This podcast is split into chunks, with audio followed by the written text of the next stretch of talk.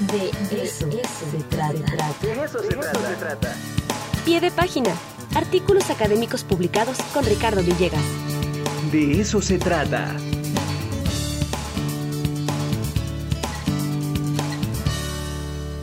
Bueno, está con nosotros ya el doctor Ricardo Villegas, coordinador de producción académica. Tocayo de los Tocayos, ¿cómo estás? Buen día. Hola, muy bien, ¿tú qué tal? Muy buenos días. Pues ya viernes, eh, previo a un puente, eh, pues este también con frío de otoño, eh, ya te imaginarás. Así es, así es. no, pues ni modo, a, a taparse para, Exacto, cualquier tipo exacto. ¿Qué nos traes para el día de hoy, Tocayo? Oye, pues mira, fíjate que esta semana y en particular el pasado 10 de noviembre se conmemoró el Día Mundial de la Ciencia para la Paz y el Desarrollo. Esto, bueno, pues a partir de una resolución de la UNESCO del año 2001 que encontró eh, particularmente útil el destinar eh, un día para eh, concientizar a nivel mundial sobre la importancia que tiene la ciencia como promotor de la paz y el desarrollo.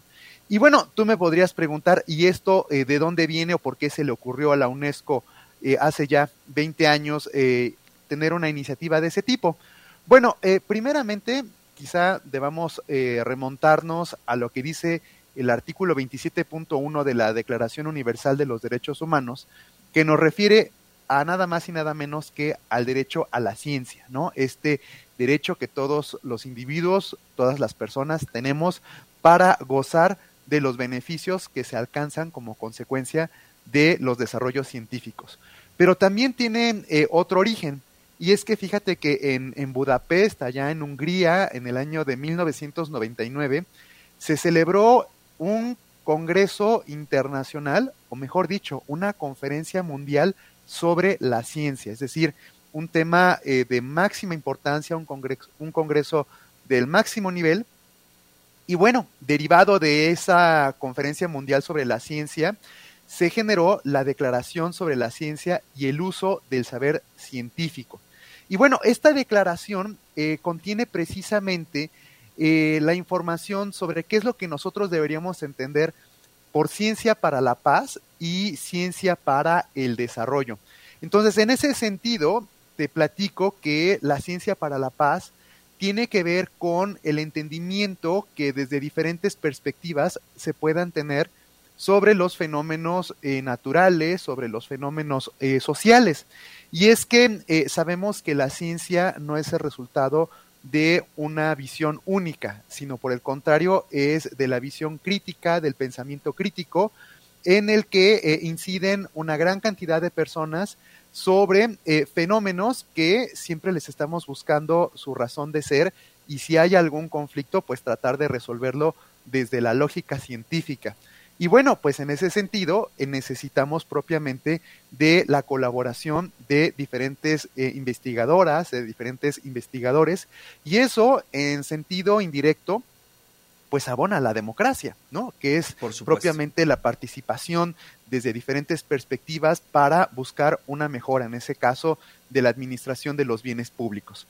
Y por el otro lado tenemos la figura de la ciencia para el desarrollo, y es que sabemos que eh, pues para que nosotros podamos gozar de cualquier tipo de beneficio derivado de la técnica o de la ciencia, pues se necesita propiamente de las investigaciones científicas.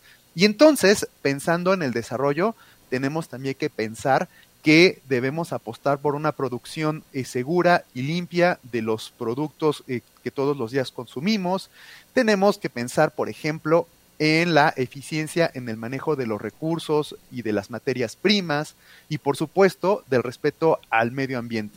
Entonces, eh, como podemos darnos cuenta, hay una apuesta desde por lo menos hace 20 años por el desarrollo sostenible y ese desarrollo sostenible, eh, nos dice la UNESCO, se logra en gran medida por la educación científica. Es decir, Aquí es a donde nosotros incidimos, las universidades, los centros de investigación, pero también la educación básica para eh, promover lo que se conoce como la literacidad científica y la capacidad de acceder libre y plenamente a los contenidos que se van generando como consecuencia de la investigación.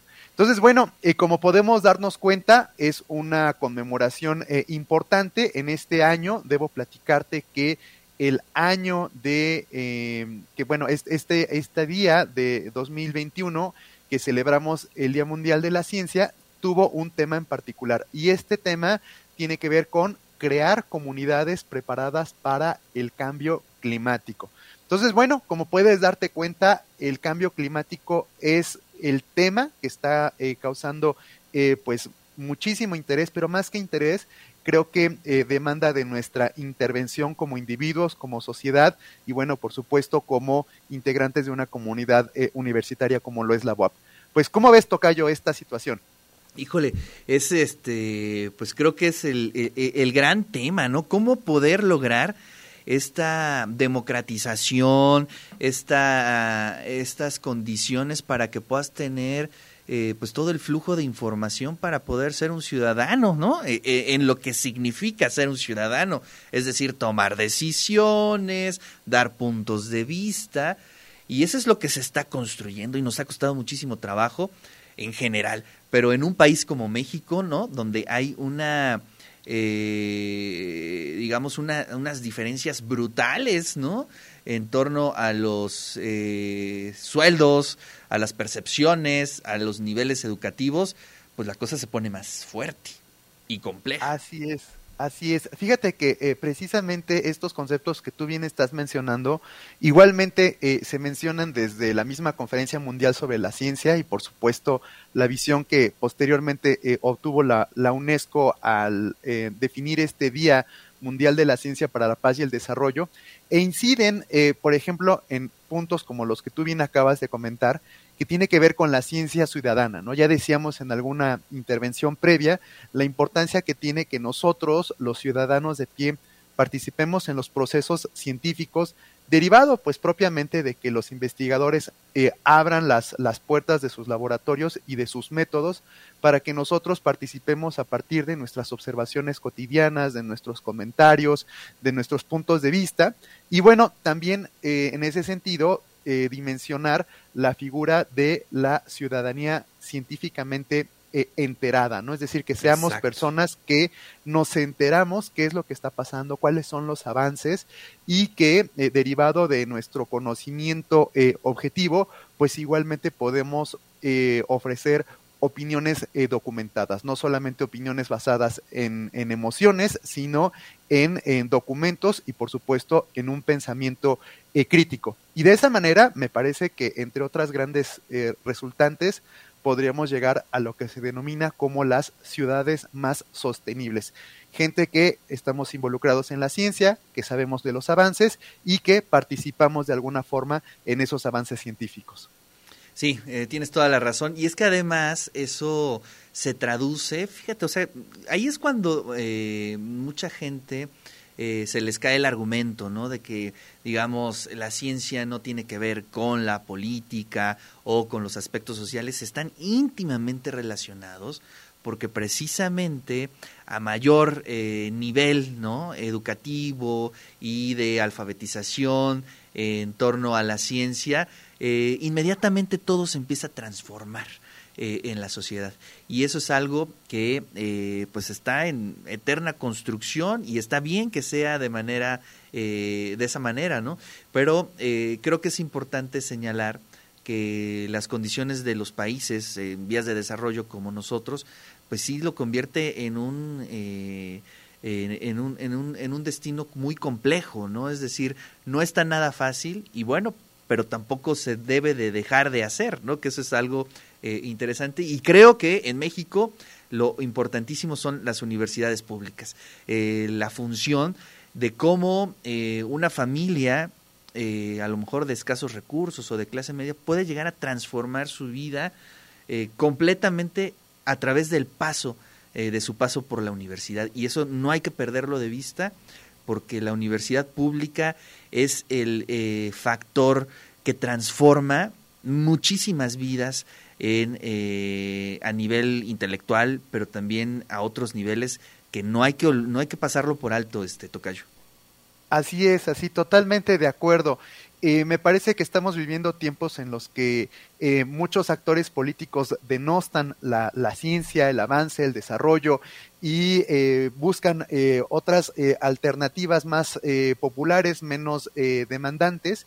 Y bueno, nosotros, los que estamos en estos ambientes académicos y de investigación, no solamente proponemos que se le siga prestando atención a estos eh, procesos formativos, sino que consideramos que son eh, de los mejores caminos para alcanzar, como bien dice esta conmemoración, la paz, el entendimiento, el desarrollo eh, sostenible y bueno, en ese sentido, pues un beneficio para todos quienes integramos a la sociedad. Así es. Tocayo, pues te mando un fuerte abrazo, buen puente y nos estaremos saludando el próximo viernes. Claro que sí, un abrazo, saludos.